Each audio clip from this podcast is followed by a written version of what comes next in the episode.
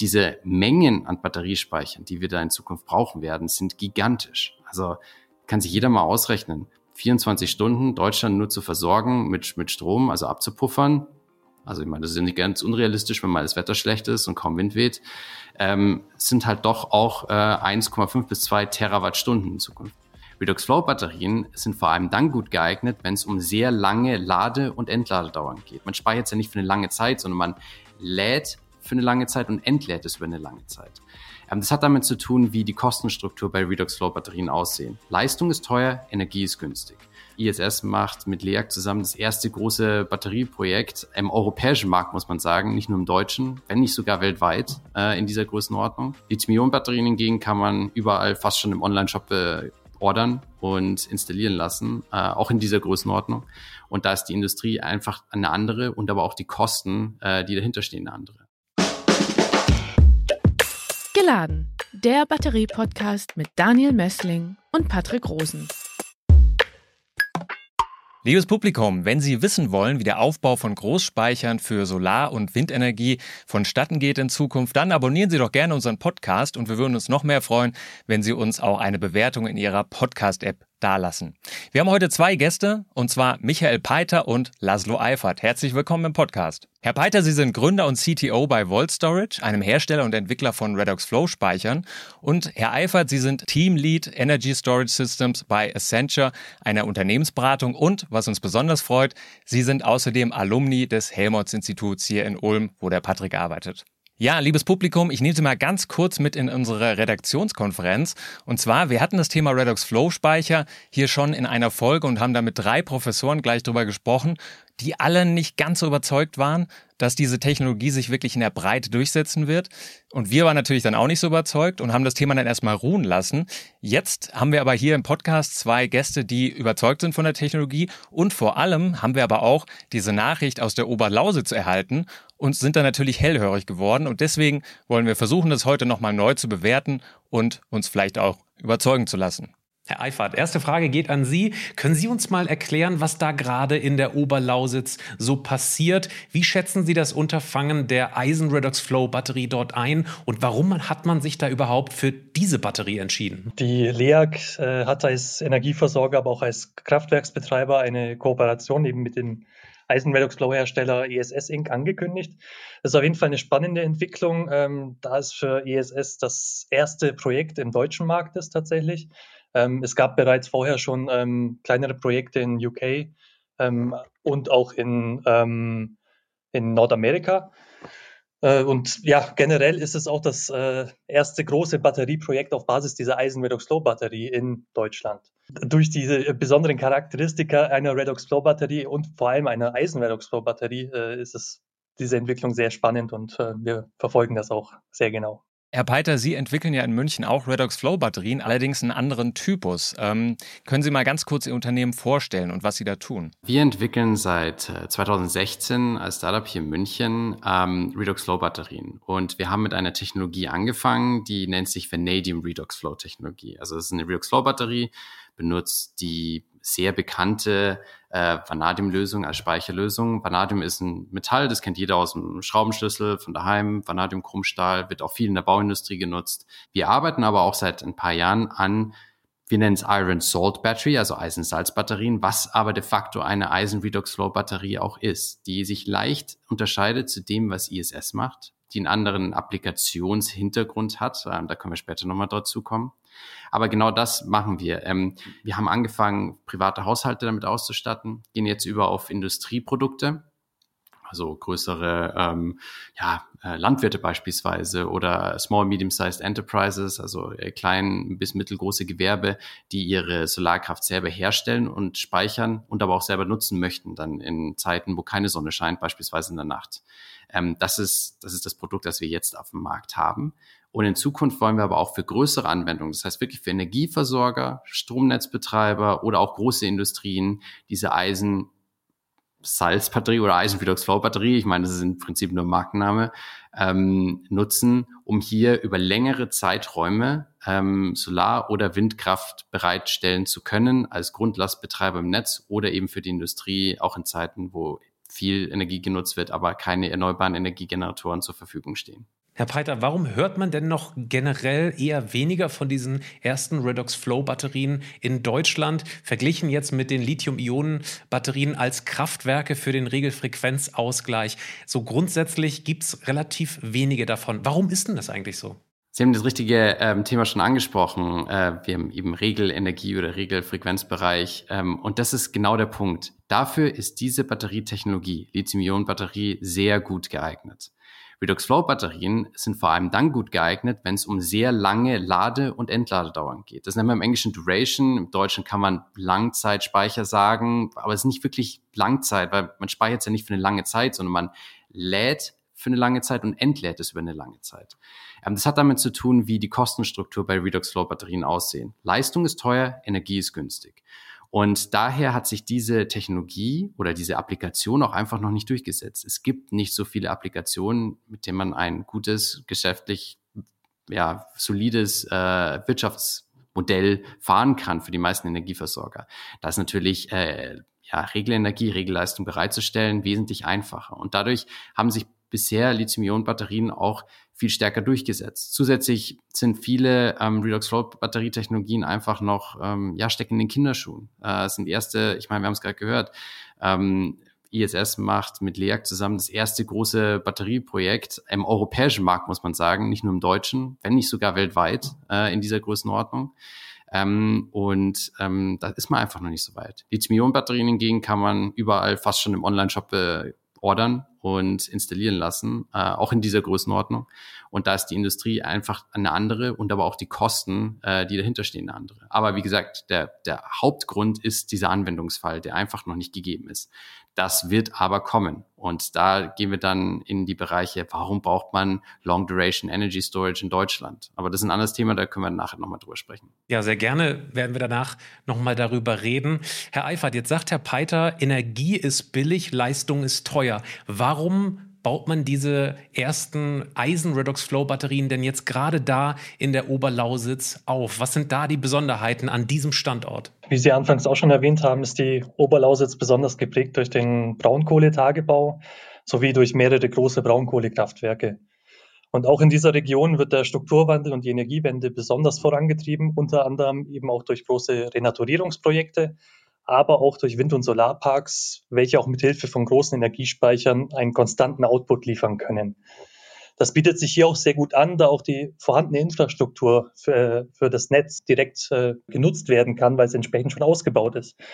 Ähm, hier steht beispielsweise schon äh, mit 50 Megawatt, 53 Megawattstunden einer der größten Batteriespeicher Deutschlands, äh, das ist die Big Battery Lausitz, ähm, welche auf Lithium-Ionen-Batterien setzt. Und äh, in dieser Region sollen laut LEAG auch die Speicherleistungen und Kapazitäten in den kommenden Jahren stetig erweitert werden, sowohl mit Lithium-Ionen-Technologie als auch mit Redox-Flow-Batterien. Ähm, in den vergangenen Jahren sind die Kosten für Lithium-Ionen äh, stark gesunken. Ähm, besonders durch die große Verfügbarkeit von LFP-basierten Zellen, also Lithium-Eisenphosphat äh, auf der Kathodenseite. Ähm, hier setzen die meisten Großprojekte inzwischen auf diese Technologie. Auch die immer größer werdende Erfahrung, was wir auch gerade gesprochen hatten, ähm, mit den netzdienlichen Batterien und auch die Regulatorik, die sich nach und nach äh, anpasst, äh, entstehen hier auch gute Business Cases äh, für die ja, zum einen die Frequenzregulierung, was wir eben auch angesprochen hatten, ähm, aber auch die Teilnahme am äh, Primärregelleistungsmarkt. Ähm, hier sind dann insbesondere die Speicherdauern von zwei bis drei Stunden relevant, in welcher die Lithium-Ionen-Technologie zurzeit die Nase vorn hat. Ähm, bei längeren Speicherdauern sind dann eben die äh, Redox-Flow-Batterien deutlich sinnvoller, äh, einfach um diese Langzeitspeicher ähm, zu ermöglichen. Somit wird quasi in dieser Region dann von kurzen Speicherdauern bis hin zu langen Speicherdauern äh, werden verschiedene Speichermöglichkeiten geschaffen. Wenn wir jetzt mal die Oberlausitz wieder verlassen und mal so allgemeiner drauf gucken, wer interessiert sich denn derzeit schon für diese Redox Flow Speicher? Also grundsätzlich gibt es schon an äh, vielen Standorten weltweit kleinere Systeme, also so unter 1 Megawatt, Megawattstunde, ähm, welche insbesondere in der Forschung und der Probung ähm, eingesetzt werden.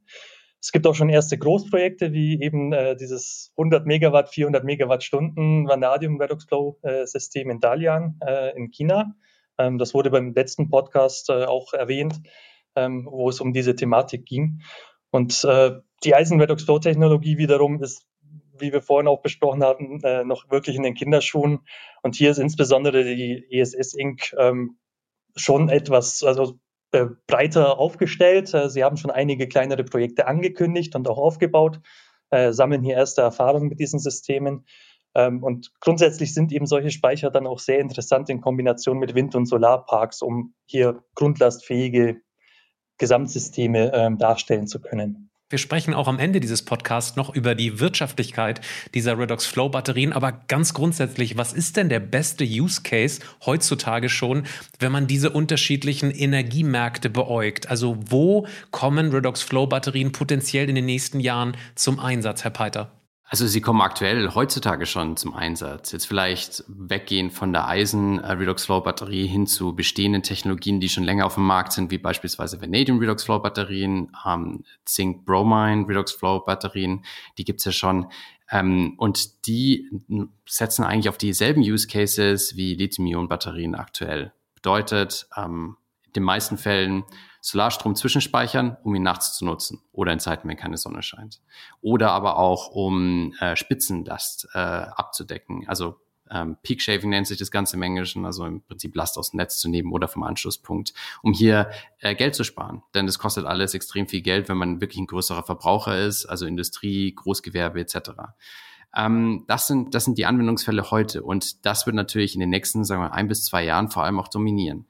In Zukunft ähm, wird aber ein, ja, sagen wir mal, Energie und nicht Leistung einen gewissen Preis bekommen. Bedeutet, diese Kapazität, diese Flexibilität im Netz, die man auf einmal hat, wird bedeutend teurer werden, beziehungsweise wird einen Preis bekommen, mit dem sich wirtschaftlich solche Batteriespeicher betreiben lassen. Also Long Duration Energy Storage, sagen wir mal, Lade- und Entladedauern von über zwölf Stunden oder vielleicht auch 24 Stunden oder mehrere Tage.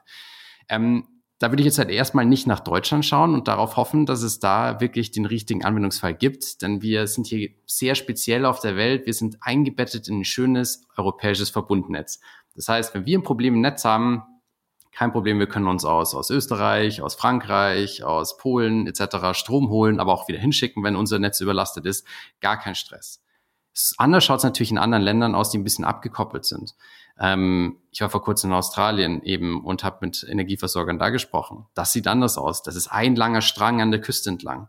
Die möchten das größte Kohlekraftwerk in der südlichen Hemisphäre abschalten in den nächsten Jahren. Und da muss ein Windpark entstehen. Das heißt, dieser Windpark erzeugt natürlich nicht konstant Strom, sondern fluktuierend. Und da braucht es an diesem Anschlusspunkt einfach Speicher, denn da kann man nicht einfach nach Westen, Osten äh, Strom schieben über verschiedene Trassen, sondern gibt es eine Leitung nach Norden und eine nach Süden.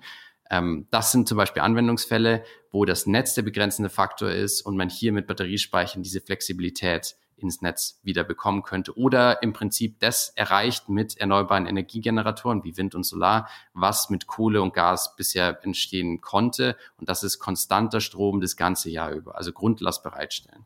Ähm, das wird kommen in vielen verschiedenen Ländern, wenn wir in Deutschland beispielsweise auch mal über eine Grenze von 60, 70 Prozent erneuerbare Energien kommen ähm, und äh, ganz Europa entsprechend auch ähm, Flexibilität braucht in diesem Netz, dass wir einfach mehr solche Langzeitspeicher oder Long Duration Energy Storage im Netz zur Verfügung halten müssen. Ansonsten bricht das Netz zusammen. Plus natürlich können wir dann noch davon ausgehen, dass die Elektrifizierung, Sektorkopplung etc. Ähm, ihr Übriges beisteuert und das ist extrem mit. Und diese Mengen an Batteriespeichern, die wir da in Zukunft brauchen werden, sind gigantisch. Also kann sich jeder mal ausrechnen. 24 Stunden Deutschland nur zu versorgen mit, mit Strom, also abzupuffern. Also ich meine, das ist ja nicht ganz unrealistisch, wenn mal das Wetter schlecht ist und kaum Wind weht. Ähm, sind halt doch auch äh, 1,5 bis 2 Terawattstunden in Zukunft. Und ähm, bis, und das ist ein kleiner Vergleich, ähm, um mal die Menge an Batterien, die man dazu braucht, ähm, aufzugreifen, bis 2019, glaube ich, alle bisher hergestellten Lithium-Ionen-Batterien bis 2019, also jemals, waren genau eine Terawattstunde. Und das ist das, was, was wir allein in Deutschland bräuchten für einen Tag. Und ich sag mal so, Deutschland ist jetzt nicht der Riesenplayer am Energiemarkt weltweit. Ähm, da gibt es noch ganz andere Länder, wenn wir mal Richtung China, Indien, USA etc. sehen. Ähm, und allein deswegen brauchen wir andere Technologien für diese Anwendungsfälle. Ganz einfach. Ich kann mich daran erinnern, im letzten Podcast, den wir letztes Jahr geführt haben, den haben wir übrigens auch nochmal in den Show Notes verlinkt mit Professor Roth und Professor Zeiss. Da äh, war nicht alles eitel Sonnenschein. Ähm, da äh, habe ich so als Takeaway mitgenommen, dass es immer noch Schwierigkeiten gibt bei der Redox Flow Batterie. Da gab es diese Weltkarte beispielsweise mit den ersten Standorten dieser Batterien. Ähm, Herr Peiter, hat sich da groß was geändert? Haben wir in Deutschland die ersten Redox Flow Batterien am Netz tatsächlich? Also äh, es gibt in Deutschland durchaus Redox-Flow-Batterien, aber weit nicht in der Masse von Lithium-Ionen-Batterien. Also nicht mal im Promille-Bereich von dem, was Lithium-Ionen-Batterien im Netz äh, entstanden sind in den letzten Jahren. Wir als Unternehmen haben über 250 Batterien verkauft und ans Netz gebracht, ähm, aber wir sind damit auch von der Anzahl her zumindest, äh, glaube ich, die meisten, was, was in, in, in Zentraleuropa im Netz ist. Ähm, es gibt einige oder ein paar äh, größere Projekte, ähm, auch ein paar Forschungsprojekte, aber es ist tatsächlich immer noch in den Kinderschuhen. Ähm, das liegt unter anderem daran, dass diese Technologien, die jetzt verfügbar sind, natürlich auch mit Lithium-Ionen konkurrieren und ähm, hier sind Lithium-Ionen-Batterien teilweise auch günstiger, muss man ganz fairerweise sagen. Das heißt, wenn man sich die, wenn man die Wahl hätte und jetzt mal solche Sachen wie Sicherheitsbestimmungen, Brennbarkeit und sowas außen vor lässt, ähm, was nimmt man dann? Natürlich das günstigere. Das ändert sich aber, wenn wir über die Eisen Redox Flow Batterie sprechen. Da habe ich schon gesagt, Long Duration macht dann viel mehr Sinn, weil hier die Kosten um Vielfaches günstiger sind als Lithium-Ionen-Batterien. Ähm, aber ja, das ist so ein bisschen der hemmende Faktor, dass äh, die bestehenden Technologien einfach auch aufgrund dessen, dass es noch nicht wirklich eine Industrie dafür gibt, dass die nicht in großen Stückzahlen hergestellt werden wie Lithium-Ionen-Batterien, ähm, in den Markt gebracht werden. Denn wenn man sich eigentlich das Material anschaut, die Materialverfügbarkeit und die Materialkosten, müsste es eigentlich günstiger ähm, sein als Lithium-Ionen-Batterien heute. Herr Peiter hat es gerade schon angesprochen, ähm, das steckt noch in den Kinderschuhen teilweise. Ähm, was sind denn die Herausforderungen oder wo ist denn noch Verbesserungspotenzial jetzt neben den Kosten?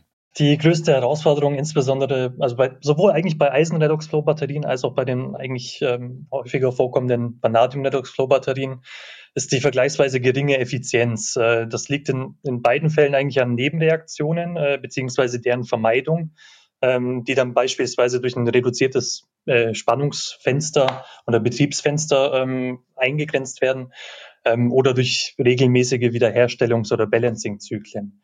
Ähm, außerdem ist die chemische und elektrochemische Aktivität sehr stark von den Umge Umgebungstemperaturen abhängig, weshalb auch ein aktives Thermalmanagement benötigt wird, insbesondere wenn das System einfach draußen auf dem Feld steht. Ähm, und das reduziert im Prinzip auch die Gesamteffizienz. Auch die technische Komplexität ist äh, im Vergleich zu Lithium-Ionen-Batterien äh, Stunden höher, einfach durch die ganzen Hilfskomponenten wie die Pumpen, Filter, zusätzliche Sensoren, ähm, die dann natürlich auch den Wartungsaufwand entsprechend erhöhen.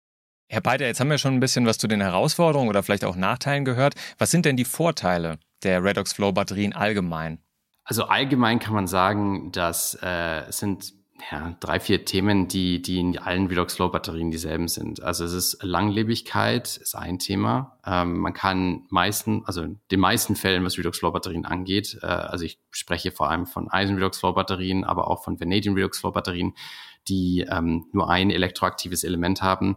Man kann sie fast unendlich oft zyklisieren, ohne dabei Kapazität zu verlieren, wenn man eben so ein Rebalancing-System ähm, wie Herr Eifert schon angesprochen hat, äh, dabei hat. Und das ist eigentlich ein Riesenvorteil dieser Technologie. Das andere ist Materialverfügbarkeit, Materialsicherheit, Materialversorgung, ähm, nee, Nichtbrennbarkeit, also die Sicherheitsaspekte, ähm, dadurch, dass es meistens in großen Mengen Wasser gelöst ist. Also so funktioniert einfach eine Redox Flow Batterie. Ne? Man hat diesen Flow Part, also es muss irgendwie flüssig sein. Ähm, ist es sehr sicher bedeutet nicht brennbar. Ähm, man hat zwar meistens eine kursive Lösung, aber sie ist trotzdem nicht giftig. Und das sind, das sind schon die Vorteile. Man kann auch sagen, beispielsweise bei der Eisen Redox Flow Batterie, weil wir es angesprochen haben, Umwelteinflüsse. Die Eisen Redox Flow Batterie funktioniert am besten bei ca. 50 Grad Celsius. Bedeutet, man bräuchte hier gar keine Klimaanlage, selbst in den wärmsten Umgebungen auf dieser Welt.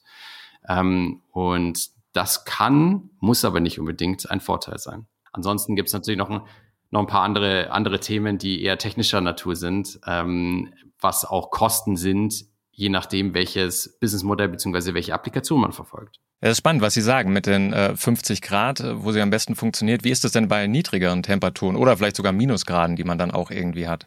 Die gilt es zu verhindern. Denn wie gesagt, ich habe es schon, schon angesprochen, es ist viel im Wasser gelöst. Das heißt, ähm, selbst wenn es niedrigen pH-Wert hat und wenn es äh, einen Säureanteil hat, friert es irgendwann oder wird zumindest so zähflüssig, dass man es nicht mehr durch die Zellen pumpen kann.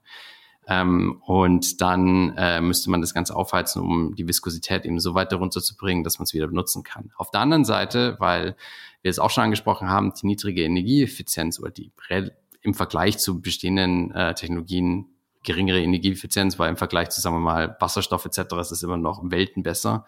Ähm, es ist es so, dass die Batterie sich automatisch aufheizt mit der Zeit. Das heißt, wenn man sie regelmäßig betreibt, sollte es eigentlich auch nicht passieren, dass es gefriert, selbst bei, bei starken Minusgraden. Wenn wir jetzt wieder zu den Eisenredox Flow Batterien zurückgehen, wie skalierbar sind die denn in Form, Größe und auch Kosten? Die Kosten, um jetzt mal klar darauf gleich einzusteigen, sind extrem abhängig von der Duration. Die Duration ist eigentlich äh, definiert das Verhältnis zwischen Kapazität und Leistung. Also wie lange es dauert, die Batterie unter nominale Leistung zu laden und zu entladen. Also ein kurzes Beispiel, wir haben die LEAG-Anlage 500 äh, Megawattstunden und 50 Megawatt bedeutet eine Duration von 10 Stunden. Das ist die Definition. Uh, Duration ist schwer zu übersetzen in, in Deutsch, aber man kann es mit Lade- und Entladezeit ein bisschen umschreiben. Speicherdauer ist aber auch Quatsch, weil ehrlich gesagt, äh, Speicherdauer würde ich sagen, ist halt, ja, man speichert halt zwei Wochen oder so, aber das heißt ja noch, es definiert nicht, wie die Batterie eingesetzt wird. Ähm, wir haben noch kein deutsches Wort dafür gefunden, das man gut verwenden kann. Deswegen, also jeder, der eine Idee hat, kann mir gerne schreiben. Ähm, aber äh, äh, bleiben wir beim, beim englischen Wort Duration, weil es ganz gut definiert.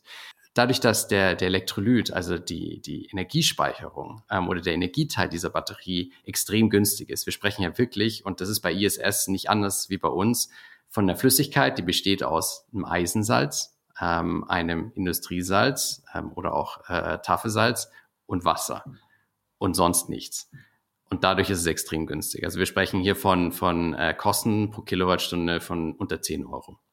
Ähm, das Teure ist eben die Leistung. Wenn man jetzt wenig Leistung, extrem viel Kapazität hat, wie zum Beispiel die 10 Stunden, die äh, LEAC und ISS zusammen machen, dann ist es natürlich günstiger. Noch günstiger wäre es, wenn wir 100 Stunden äh, Duration hätten. Also ähm, in dem Fall beispielsweise bei den 500 Megawatt äh, zu bleiben, nur 5 Megawatt Leistung. Das ist natürlich ein extremer Fall, aber es gibt hier durchaus Applikationen, die das äh, benötigen.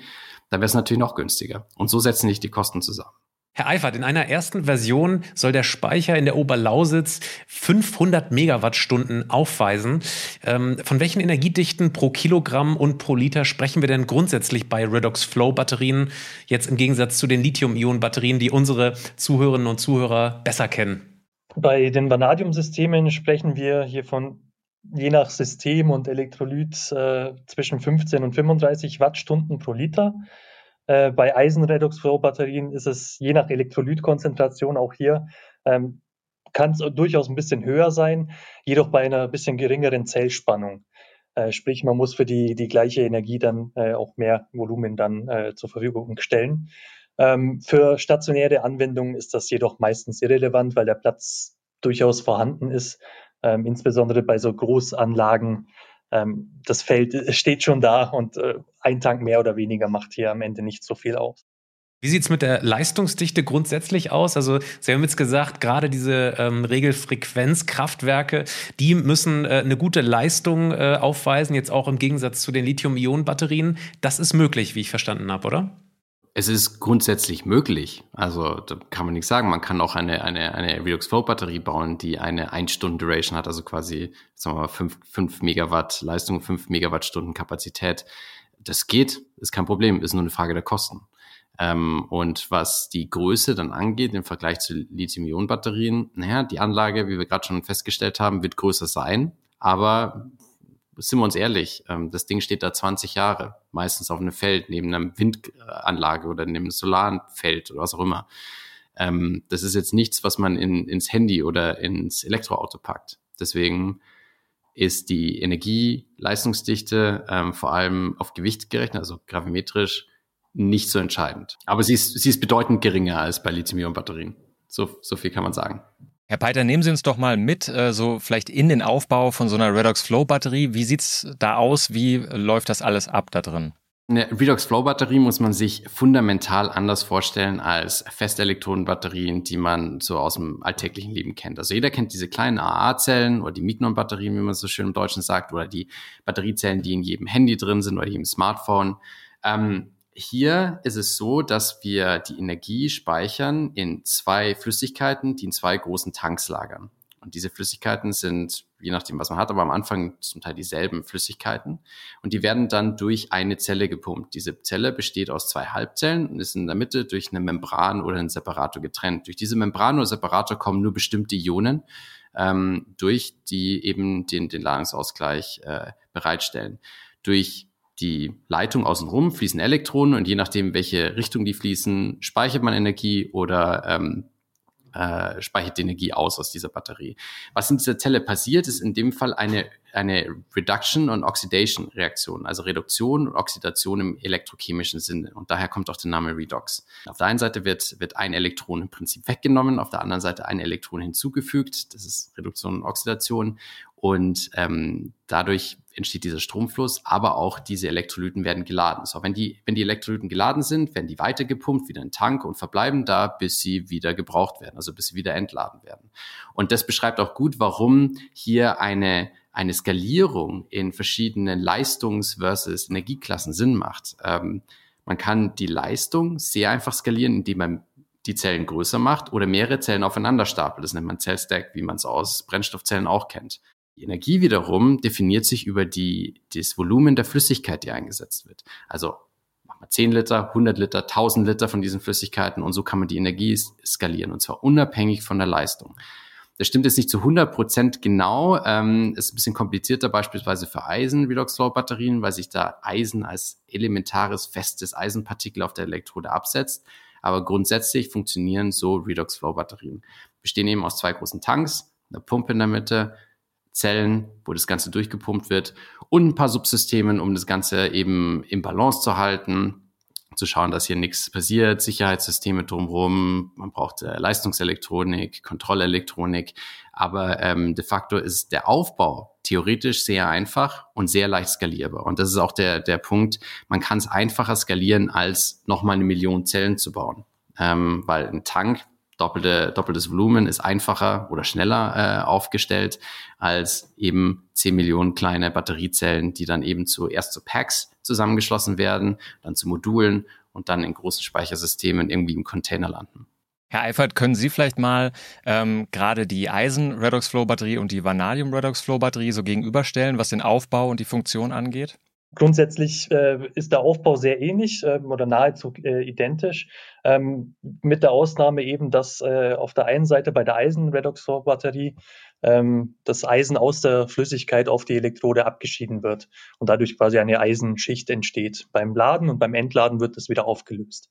Während bei dem Vanadium-System im geladenen und entladenen Zustand alle äh, Ionen ähm, im, in der Flüssigkeit verbleiben. Bei anderen Systemen gibt es dann wiederum andere äh, ähm, Feinheiten, ähm, Beispiel CM Blue mit ihren äh, organischen äh, Lösungen. Die haben dann besonderes, äh, besonderen Trick angewandt, ähm, um das Ganze, äh, ja, die haben eine Art Shuttle-Molekül entwickelt, ähm, um dann im Tank äh, die Energie wiederum zu speichern. Also hier gibt es ein paar Feinheiten chemisch gesehen ähm, oder elektrochemisch gesehen auch, aber grundsätzlich vom Aufbau her ist es äh, sehr, sehr ähnlich und auch von den Materialien her ähm, können auch viele ähm, Sachen aus der Brennstoffzellentechnik übernommen werden, sei es diese Ionenleitmembran.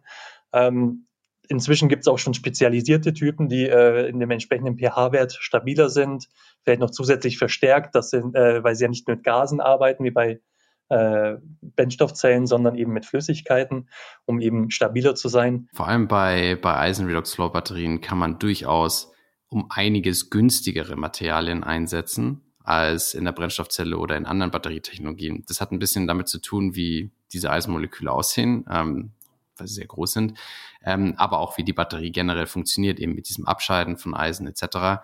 Und hier muss man beispielsweise keine extrem teuren ionenleitfähigen Membrane einsetzen, sondern kann sehr, sehr kostengünstige Separatoren einsetzen, die man aus Bleibatterien schon seit 50 bis 100 Jahren kennt.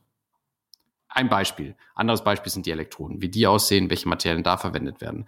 Und so kann man die Zellen, die in Eisen Redox Flow Batterien sind, im Vergleich zu Vanadium Redox Flow Batterien beispielsweise um Faktor drei bis vier günstiger gestalten pro Kilowatt als ähm, die Vanadium Batterien oder Brennstoffzellen. Super interessant zu hören, was da materialseits dann doch offensichtlich für eine Vielfalt herrscht. Ein anderes Thema, wir haben ja schon über Sicherheit gesprochen. Mich interessieren nochmal die Pumpen jeweils, die die beiden Kreisläufe da in, ja, in Bewegung halten. Ähm, ist es nicht ein Riesenaufwand, äh, dass, die, ähm, dass der Elektrolyt sozusagen gleichmäßig innerhalb dieser Tanks verteilt sind? Je größer der Tank, desto schwieriger ist es doch gleichzeitig, ähm, ja, die, diese Flüssigkeit ähm, äh, stabil zu halten. Pumpen ist das eine, das ist ja wirklich rein fluidtechnisch, also dass sich es gut vermischt, ähm, dass die Menge stimmt und so weiter. Ähm, elektrochemisch zu sehen ist es das andere. Also es hat ja, hat, es sind ja zwei verschiedene Effekte. Also ähm, was Sie angesprochen haben mit den Pumpen an sich, das ist relativ simpel. Ähm, muss man sagen, eine Durchmischung hinzukriegen. Da gibt es Mixing-Systeme, die ähm, das gut hinbekommen. Das hängt ein bisschen am Tankdesign, wie er gestaltet ist, wo Inlets, Outlets sind. Ähm, das hat man aber ziemlich gut im Griff. Da gibt es seit Jahrzehnten Firmen, die nichts anderes machen, den ganzen Tag als größte Silo-Tanks herzustellen. Ich meine, es kennt, kennt jeder, der schon mal auf Flughafen war, ganz große Öltanks funktionieren nach demselben Prinzip. Oder solche Chemietanks, ähm, die in vielen Fabriken vorherrschend sind, also vertikale Stahltanks, die innen beschichtet sind beispielsweise. Die kann man übrigens genau so, wie sie sind, auch verwenden für beispielsweise Eisen-Redox-Flow-Batterien genau das ist, was wir vorhaben, aber das nur am Rande. Ähm, die, die kompliziertere ähm, Problem an der Geschichte ist eigentlich, das Ganze elektrochemisch im Balance zu halten. Was eben passiert, man hat Seit Seitenreaktionen. Ähm, die, dass zum Beispiel Wasserstoffionen ausgeschieden werden, die wieder zurückgewandelt werden müssen in die Lösung, äh, dass, er, dass sich eben der, dementsprechend der pH-Wert ändert, ähm, dass äh, die Konzentration der jeweiligen elektroaktiven Elementspecies, also in dem Fall Konzentration von Eisen 2 oder Eisen 3, also sind die, die äh, geladenen Teilchen dann, dass das dann passt am Ende des Tages äh, in einem Gleichgewicht, das ist komplizierter. Und diese Systeme, diese Subsysteme drumherum sind inzwischen fast schon komplexer als die Batterie an sich.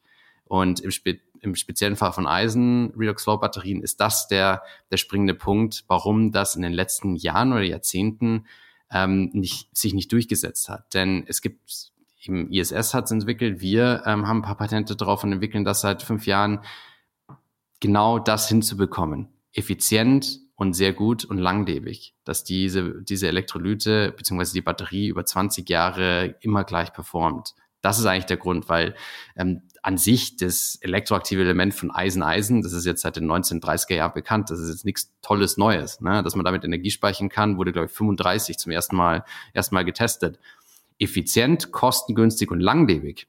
Das ist wiederum ein Problem, woran ISS und wir arbeiten, ähm, auf zwei verschiedenen Wegen, für zwei verschiedene Applikationen, muss man dazu sagen. Also wir nutzen zwar dasselbe ähm, elektroaktive Couple, also Eisen-Eisen, aber da hört schon die Gemeinsamkeiten irgendwo auf. Ähm, und wir entwickeln unser System eben für extreme Long Durations, also wirklich mehrere Tage Energie zu speichern. Also nicht nur 10 Stunden, wie jetzt in diesem Fall von, von LEAC, sondern 24 oder 48 Stunden.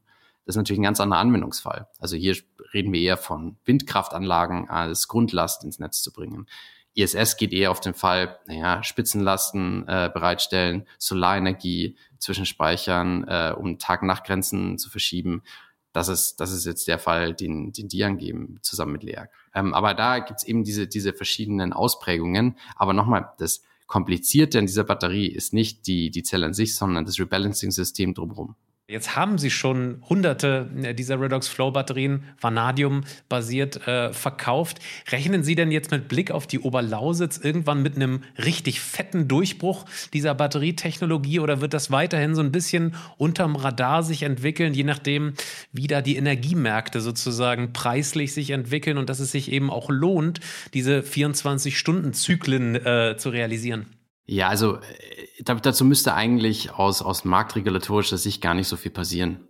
Ähm, so, sofern Strompreise so bleiben, wie sie aktuell heute sind, also ich rede jetzt nicht von einem Sondereffekt äh, Russland-Ukraine-Konflikt, sondern auf, einfach auf der, der Basis, dass ähm, generell Energie teurer wird, ähm, zusätzlich auch, weil unter anderem, weil äh, mehr erneuerbare Energien im Netz sind. Man muss das Ganze irgendwie abfangen, man muss zusätzliche Kapazitäten bereithalten und so weiter. Lohnt sich das schon heute? Vielleicht nicht in Deutschland, muss man dazu sagen, weil, wie ich schon beschrieben habe, wir hier in einer extrem komfortablen Situation sind, was Energie und Energieversorgung angeht. Durchaus aber in anderen Ländern dieser Welt. Ähm, wenn wir eben USA schauen, Asien schauen, die andere Systeme haben, die auch andere Anwendungsfälle haben, da lohnt sich das schon heute. Und deswegen glaube ich, dass äh, sich in Zukunft in den nächsten mal, drei bis fünf Jahren hier durchaus was am Markt tun wird. Das ist im Vergleich zu wie viel Lithium-Ionen-Batterien hergestellt werden wahrscheinlich immer noch gering aber es wird signifikant sein. Also wir gehen da schon in mehrere Gigawattstunden äh, was, was in Planung, beziehungsweise mit, wir sprechen ja auch mit, mit verschiedenen Playern auf dem Energiemarkt, mit Energieversorgern und Netzbetreibern auf der ganzen Welt. Und wenn wir da äh, reinschauen, was da die Bedarfe sind, welche Größenordnung diese Projekte haben, das ist schon gigantisch, weil man, das ist nicht so wie, wie bei Lithium-Ionen-Batterien, wo man mal schnell so einen Speicher, ein Containergröße irgendwo hinstellt und sagt, ja, das puffert so ein bisschen, bisschen ab, damit können wir Regelenergie oder Regelleistung erbringen bringen. Das ist tolles Geschäftsmodell. Wir sprechen da eher von, naja, wir haben jetzt gerade Pumpspeicherkraftwerke von 2,4 Gigawattstunden, beispielsweise bei einem Anbieter in Asien. Ähm, das müssen wir verdoppeln, beziehungsweise auch ersetzen, weil Pumpspeicherkraftwerke, das zu warten, das zu halten, neue zu bauen, ist sowieso fast unmöglich in verschiedenen Landesteilen oder Teilen der Welt. Und ähm, allein ein so ein Projekt wäre, also mit 2,4 Gigawattstunden beispielsweise, wenn man das umsetzen könnte mit Batterien, wäre das mit, mit Abstand die größte Batterie der Welt auf einmal. Ähm, das, sind, das sind Dimensionen, die darf man da gar nicht unterschätzen. Und das ist ein Energieversorger für eine Großstadt in, in Südostasien. Jetzt rechnen wir mal das für, für alle Großstädte der Welt durch, beziehungsweise für, für alle Länder dieser Welt. Das sind, nochmal, das sind gigantische Mengen und deswegen glaube ich, dass, dass in diesem Bereich in der nahen Zukunft extrem viele solche größere Projekte wie das LEAG-Projekt angekündigt werden und auch umgesetzt werden in den nächsten Jahren. Mit welcher Technologie? Schauen wir mal. Aber ich glaube, dass die Eisen Redox Flow Batterie hier in diesem Bereich Long Duration Energy Storage eine sehr, sehr, sehr gute Option ist. Denn dürfen wir nicht vergessen, was ist da die Konkurrenz? Lithium-Ionen-Batterien sind es nicht, aufgrund der Kostenstruktur und äh, dass man die nicht eben unfassbar lang laden und entladen kann in diesem Fall oder es kaum Sinn macht. Ähm, was haben wir? Pumpspeicherkraftwerke können wir nicht bauen. Äh, Power to Gas to Power, aka Wasserstoff, äh, ist einfach energieeffizienzmäßig und aktuell noch zu teuer. Ähm, wir haben Compressed Energy Storage, auch zu teuer, Energieeffizienz zu niedrig. Ähm, es gibt noch andere Batterietechnologien, die zu teuer sind. Ähm, Natrium-Ionen-Batterien vielleicht in Zukunft. Auch da ist noch nicht gesagt, wie günstig die eigentlich in Wirklichkeit hergestellt werden können am Ende des Tages. Ähm, ja, wir brauchen, wir brauchen einfach verschiedene Technologien. Und das ist auch unser Credo. Wir sind ja nicht gegen irgendwelche anderen Technologien, sondern wir werden für jede Nischenanwendung, oder nicht Nischenanwendung, für jede Anwendung auf dieser Welt wird es eine andere Batterie geben. Es gibt keine One-Size-Fits-All-Lösung hier. Das ist, glaube ich, das, was man mitnehmen muss. Ähm, und deswegen glaube ich, dass selbst wenn, wenn dieser Bereich ein Nischenbereich bleibt und nur ein Prozent der Kapazität auf dem Energiemarkt ausmacht, wird es immer noch ein gigantischer Markt werden. Jetzt konkretisieren wir das aber trotzdem nochmal. Sie haben eben gerade über den Strompreis gesprochen. Auch in diesem Podcast haben wir, glaube ich, dutzende Male schon über Strompreise und die Entwicklung in Deutschland ja, Lieblingsthema, gesprochen. ja. Genau. Ähm, jetzt ist es so, dass in Deutschland der Strompreis relativ gesehen, jedenfalls, naja, nicht niedrig ist, sagen wir es mal so. Jetzt habe ich überhaupt nicht verstanden, warum sich das in anderen Ländern anbietet, wo der Strompreis ja wahrscheinlich deutlich niedriger ist, weil je Zyklus sozusagen diese Redox Flow Batterie ja weniger erwirtschaftet, sich überhaupt nicht lohnt, wenn der äh, Energiepreis, sagen wir mal, ein Bruchteil von einem Cent pro Kilowattstunde ist. In Deutschland macht es eventuell keinen Sinn, aufgrund von wie das Marktdesign von Strompreisen generell ist. Man muss dazu sagen, in Deutschland ist es auch so, ein Großteil des Strompreises sind ja Abgaben und irgendwelche Gebühren. Also da brauchen wir gar nicht drüber reden. Das, eigentlich ist der Strom gar nicht so viel teurer als in anderen Nachbarländern. Nur wir haben hier eine enorme Abgabenlast oben drauf. Ähm, es ist einfach der Anwendungsfall. Wenn der Strompreis sagen wir mal, ein Euro pro Kilowattstunde äh, betragen würde, dann würde sich wahrscheinlich am ehesten lohnen, eine Redox Flow Batterie aufzustellen, oder? Ja, aber das ist er nicht. Ähm, der Strompreis, also wie ich meine, wir Endverbraucher zahlen vielleicht am Ende des Tages 40 Cent, aber der Erzeuger äh, kriegt davon nur 6, 7 Cent ab. Ähm, weil, wie gesagt, der Rest irgendwelche Steuergebühren, Vertriebsmargen, was auch immer sind. Ähm, schauen wir mal, ganz einfaches Beispiel, schauen wir mal in die USA. Ne? Strompreis ist nur 10 Cent, aber 6, 7 Cent davon sind die Erzeugungskosten. Ähm, Jetzt muss man schauen, wie der Strom erzeugt wird und wie das Netz dazu aussieht. Und da sind wir eben bei diesem Anwendungsfall. Ähm, hier könnte man es natürlich über erneuerbare Energienintegration und so weiter schon irgendwie, irgendwie lösen. Ähm, aber die haben ein anderes Problem. Die haben extrem viele fossile Brennstoffe im Netz, vor allem Gaskraftwerke für die Intermediate Peaker Plants nennt sich das Ganze ähm, dann in dem Fall. Und die müssen ersetzt werden, also neu gebaut werden. Es lohnt sich keine, keine Gaskraftwerke mehr zu bauen, aber die laufen immer zwischen 16 und 30 Stunden so ungefähr immer mal wieder durch. Ähm, lohnt sich auch gar nicht neu zu bauen, weil die Wartungskosten und die Kosten für so eine, so eine Gasturbine einfach viel zu hoch werden. Das könnte man mit Speichern umsetzen, bräuchte man natürlich aber Speicher, die man über 16 bis 30 Stunden laden und entladen kann und die kosten günstig genug. Und so kriegen die halt auch extrem günstige Strompreise zusammen, ähm, dass, die, dass die sehr, sehr konstant das Ganze produzieren. Und da macht es dann schon am ehesten Sinn, einfach die, die Batterien einzusetzen, weil da schon heute ein Geschäftsmodell besteht. In Deutschland besteht dieses Geschäftsmodell nicht, weil wenn wir Probleme mit unserem Stromnetz haben, habe ich ja schon gesagt, greifen wir nach Frankreich, nach, nach Österreich etc. Da braucht es die Flexibilität einfach gar nicht. Die Flexibilität hat in Deutschland einen extrem niedrigen Preis aktuell oder gar keinen Preis, muss man dazu sagen. In USA, Australien, Südamerika, teilweise Asien hat die einen extrem hohen Preis. Und dadurch lohnt es sich eher. Das hat im Prinzip mit dem Strompreis nicht viel zu tun ähm, an sich, äh, sondern einfach nur mit dem Marktdesign und wie es wirklich benötigt wird. Bei uns ist das nice to have und damit können wir vielleicht einen Strompreis um einen halben Cent oder sowas runterbringen. Bei denen ist es ein absolutes Must-have, sonst haben wir gar keinen Strom. Und das ist so ein bisschen der Unterschied, warum ich glaube, dass es in anderen Ländern zuerst sinnvolle, größere Applikationen für diese Technologien geben wird. Nochmal, hat mit Strompreis an sich nicht so viel zu tun. Ähm, ich, es ist, hat nur ein bisschen damit zu tun, wie der deutsche Stro oder der europäische Strommarkt funktioniert an sich. Herr Eifert, Herr Peiter hat gerade schon äh, so ein paar Zukunftsanwendungsfälle skizziert. Ähm, Sie beraten ja Unternehmen zu Speichertechnologien. Haben Sie vielleicht mal ein paar ganz konkrete Beispiele vielleicht aus anderen Ländern, ähm, wo Redox Flow Batterien schon eine große Rolle spielen?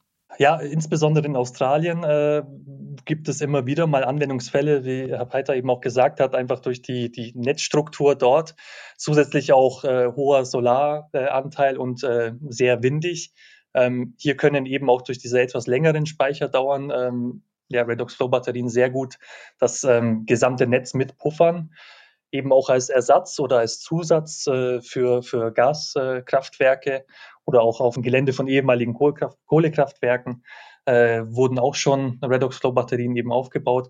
Äh, in UK gab es teilweise auch ähm, Testsysteme kombiniert, äh, Redox Flow Batterie mit ähm, Lithium-Ionen-Batterie. Wenn hohe Leistung äh, benötigt wird, dann wird die Lithium-Ionen-Batterie verwendet. Für längere Speicherdauern dann eben die Redox Flow Batterie. Also es ergänzt sich dann auch ganz gut in einem Gesamtsystem, so wie auch äh, Wind- und Solarpark äh, gemeinsam auch ähm, verwendet werden kann, können hier auch verschiedene Speichertechnologien kombiniert werden. Das Ganze lässt sich dann eben auch noch erweitern mit äh, ja, Wärmespeicher und so weiter, weil Wärme wird ja auch häufig genutzt. Äh, es muss nicht immer die, die ähm, Speicherform von Strom äh, benötigt werden. Damit sind wir am Ende angekommen. Haben Sie denn eine Meinung zu Redox Flow Batterien? Haben Sie vielleicht sogar ähm, in, den, in Ihrer Nähe eine stehen oder haben Sie schon mal was darüber gelesen? Dann schreiben Sie uns das auch in die Kommentare oder schicken Sie uns auch eine E-Mail, falls Sie auch noch Fragen dazu haben oder zu anderen Technologien an patrick.rosen.kit.edu oder daniel.messling.kit.edu. Machen Sie es gut, bis zum nächsten Mal. Tschüss. Geladen der Batterie-Podcast mit Daniel Messling und Patrick Rosen.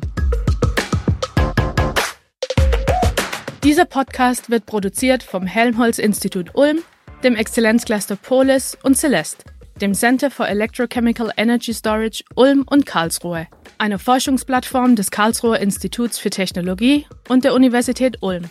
Außerdem unterstützen diesen Podcast das Zentrum für Sonnenenergie und Wasserstoffforschung Baden-Württemberg und das Deutsche Zentrum für Luft- und Raumfahrt.